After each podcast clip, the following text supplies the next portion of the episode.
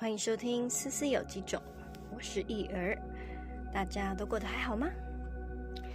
今天想要跟大家分享我也之后的第一集《回忆与潘多拉的盒子》。Me Too 一直都不是新的新闻。Me Too 运动是在二零一七年的美国有一个很著名的性侵事件，叫哈维温斯坦性侵事件。然后因为那个事件，所以开始被大家重视。然后也后来也就是在全球，就大家都会相继的响应这样。那我相信大家应该在去年年底，二零。二二年的十二月，应该都对 Me Too 事件有一个很大的印象，就是 Johnny Depp 跟 Amber Heard 的官司这件事情。那那个时候吵这么凶，就是因为 Amber Heard 打着有用利用了 Me Too 的名号，然后对 Johnny 进行了一系列的人身攻击。那我之前其实就是强尼戴普的迷妹啦，所以就是有在。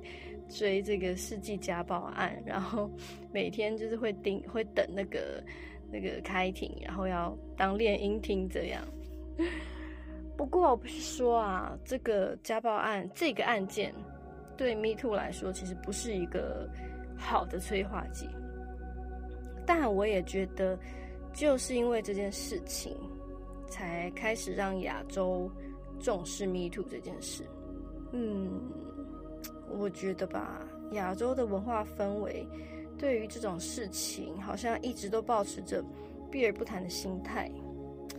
但也真的很感谢，就是文化一直不断的进步，文明一直不断的推进，关于平等跟人权这件事，真的有很多很辛苦的前人在帮我们争取，在帮我们捍卫。我真的觉得非常非常的感谢。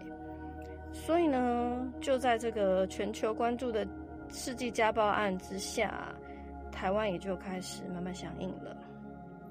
那在今年二零二三年的年初，就已经在发酵了。但我其实也觉得很奇怪，就是那个时候的我，就是会刻意的避开看这些东西，就是下意识的，就是不想看。直到有一天，我姐传了一个文章给我，然后那个文章是我们共同认识的一个朋友写的，他的迷途的过程。这样，我最早的时候其实内心还是有非常大的抗拒的，就不太想看。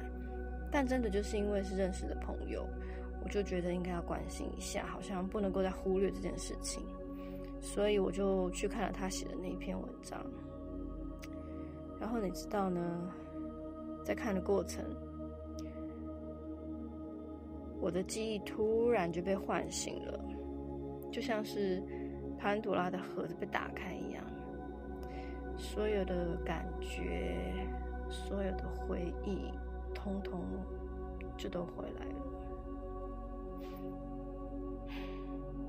嗯，到了今天，回头看。前面发生的这些事情啊，我现在的感想是，人类 真的是一种蛮厉害的生物。我竟然可以把那些回忆，真的就是收到很深很深很深的地方，因为真的太痛苦了，你真的不想要想起来。然后，人类也真的有那个能力可以假装遗忘它，但它不是真的忘了。只是被藏起来而已，就当做好像没有发生过一样，就是假装着这好像一切都是一场梦。你会觉得那不是真实的，都是假的，一切都是幻觉，吓不到我的。可是你同时也会知道，真实发生过的事情永远不会消失，那个伤痕就深深的刻在你的身体里。你的生理反应，你的潜意识，然后甚至是你的反射动作。我在这些回忆回来之后的当下，其实也真的很纳闷自己。我很常看到大家在讨论 Me Too 事件的时候，那一些没有经历过 Me Too 的人，最常问的那些问题就是：为什么你当下不说出来？为什么要等到这么久你才要说出来？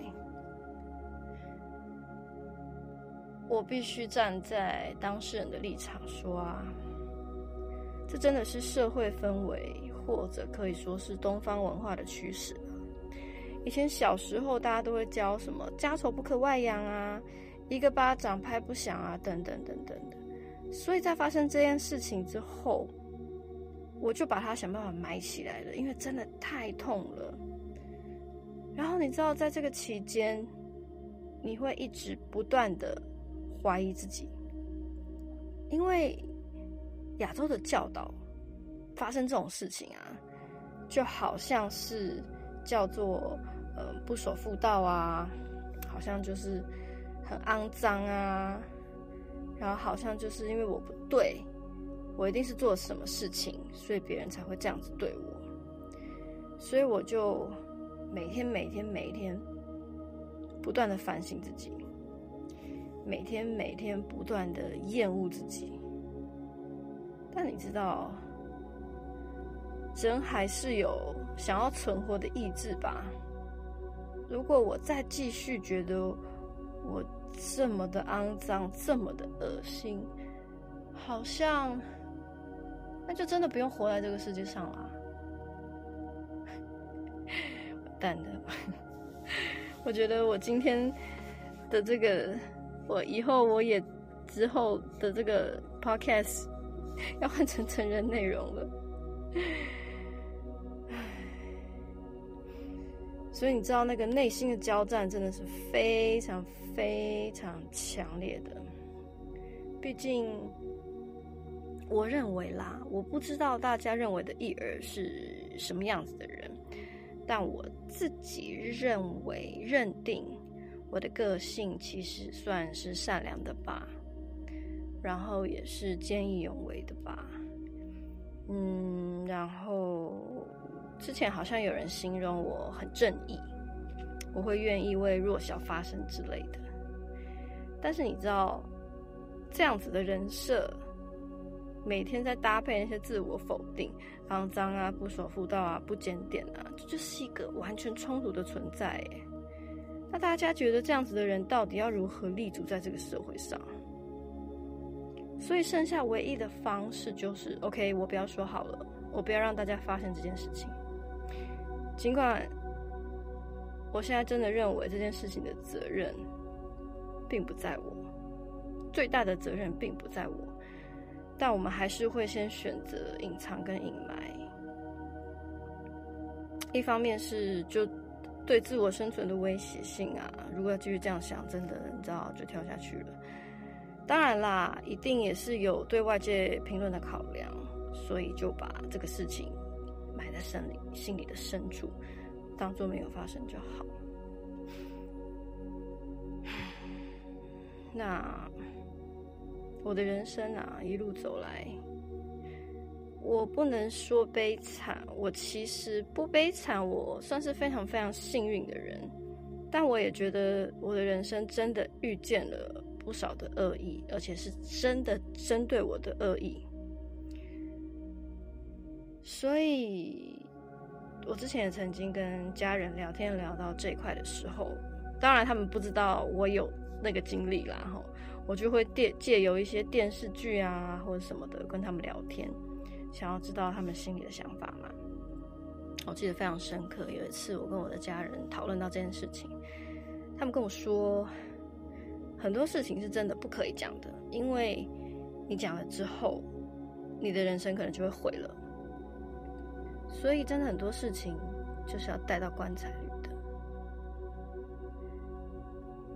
所以后来我那个时候就说：“OK，那这件事情我就带到棺材里了，我不会让任何一个人知道的。”因为那个时候我其实不太晓得我讲出来的意义到底在哪里。那个时候自身都不保了耶，所以我真的没有有多余的能力想到我可以讲出这件事情。或许，maybe I don't know，可以达到保护别人的效果吗？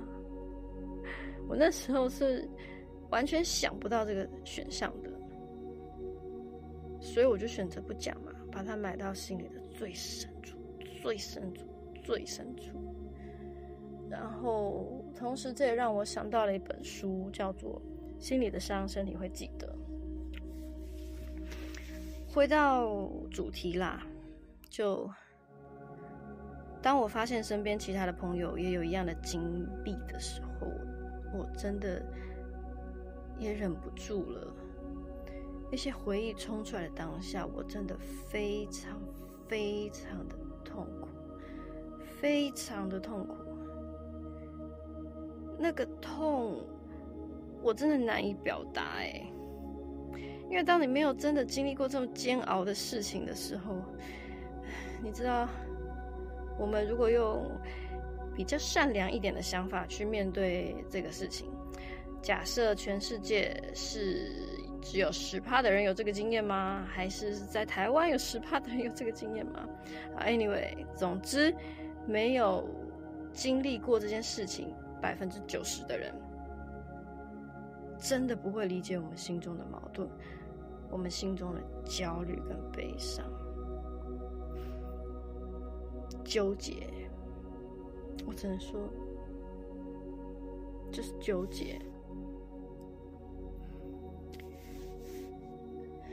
我也很清楚，每一个人都有不同的面相，有善也有恶。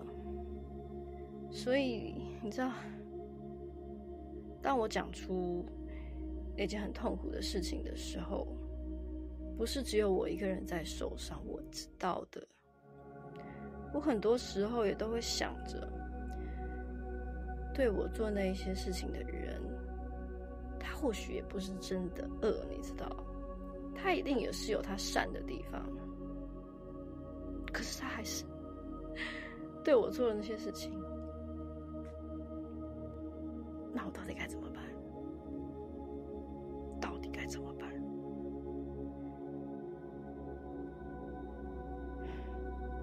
我相信一定还是会有很多人曾经感受过他的善，然后我今天决定把这件事情拿出来讲，我大胆的站出来了，让大家知道那些人对我做过的这些事。对他来说会有多伤，我绝对知道。但是不说，对我又会有多伤呢？所以那个痛苦的心情到底要如何消化？一个愿意讲出来的人，到底是需要有多大的勇气，有多大的能量？然后，真的，真的讲这一件事，对我们这些当事人来说，真的没有任何一个人可以得到任何的好处。唯有的就只是把那个最痛苦的伤口再重新掰开一次，然后你要重新回到那个最害怕、最痛苦的记忆，就回到当天那个状态之下，他的汗。压在我身上的感觉，我不知道该怎么办。他压在我身上，跟我说的一些话，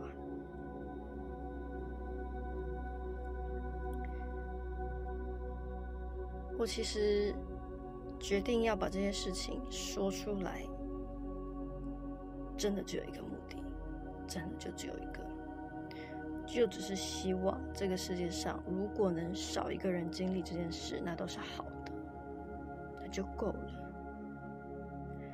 在我把这件事情说出来之后，其实也有很多朋友很担心我。那他们也有他们矛盾的部分。他们矛盾的点其实是讲出来真的会比较好吗？因为等于你要重新再经历过那一次的痛苦跟绝望，所以我是觉得。如果心理素质不够强壮的朋友，讲出来绝对不好。但以我自己的想法，就是在经过了这么多年，我这么努力的成长，这么努力的学习，强健我自己的身心灵之后，你问我要不要说，我的答案一定会是要说的，肯定要说的。所以我想要在这里再一次感谢我身边的朋友，我的家人，就是这将近半年来他们对我的帮助，对我的支持跟关怀，然后当然还有他们对我表达的爱，真的太重要太重要了。现在真的是这一些能量，是支持我可以继续活着的动力。很沉重哈，我也之后就是这么沉重，但是在这些沉重过后，还是有力量的嘛，因为我还活着啊，我还在这里啊，我还可以陪伴大家，还可以这样说说笑笑的，可以跟大家聊聊天，唱歌给大家听，所以。今天的我也之后分享就到这里结束啦，给大家一点时间去思考一下我上面所提到的这些问题。我也很希望这个世界上可以有更多的善意，更多的包容，还可以有更多的同理。以上喽，祝大家都有美好的一天，早安、午安、晚安，拜拜。